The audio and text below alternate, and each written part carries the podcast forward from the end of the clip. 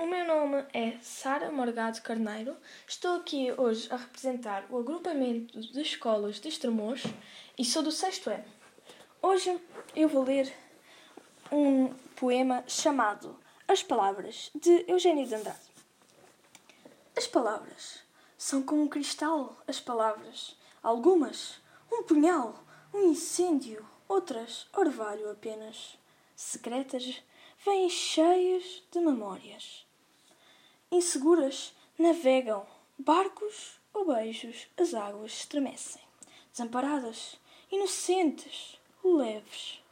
Tecidas são de luz e são a noite, e mesmo pálidas, verdes paraísos lembram ainda. Quem as escuta, quem as recolhe, assim cruéis, desfeitas nas suas conchas puras.